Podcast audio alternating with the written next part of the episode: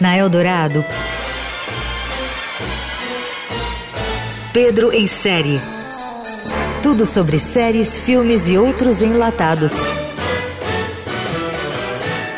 Com Pedro Venceslau. You are a demon.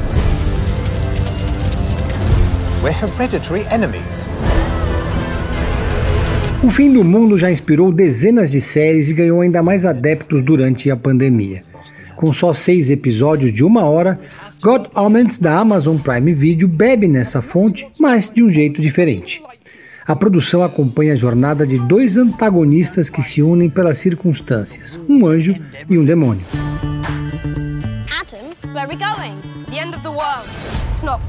Apesar de serem inimigos hereditários, eles têm algo em comum na série. Adoram os prazeres mundanos como comer um bom prato ou encher a cara. A dupla chega à conclusão que esse negócio de fazer o bem e o mal é uma perda de tempo, já que os dois se anulam. Anjo e demônio começam então a mandar relatórios forjados para suas matrizes e, vez ou outra, fazem algum serviço de fato para passar o pano. O demônio, por exemplo, foi o criador da selfie, mas, embora tenha ficado com os créditos, a Inquisição Espanhola foi ideia dos humanos.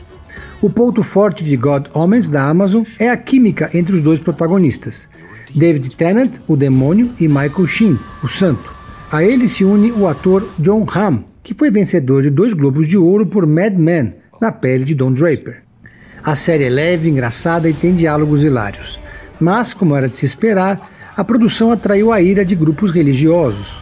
Com mais de 20 mil assinaturas, uma petição argumenta que a série apresenta demônios e satanistas como pessoas normais e até mesmo boas. Além disso, os religiosos acusam o programa de, entre aspas, zombar de Deus, ao colocar um anjo e um demônio como bons amigos. A iniciativa, claro, só ajudou a promover God Omens, que terá uma segunda temporada em breve na Amazon Prime Video. Last great battle between heaven and hell. To the world. To the world. Você ouviu Pedro em Série. Tudo sobre séries, filmes e outros enlatados com Pedro Venceslau.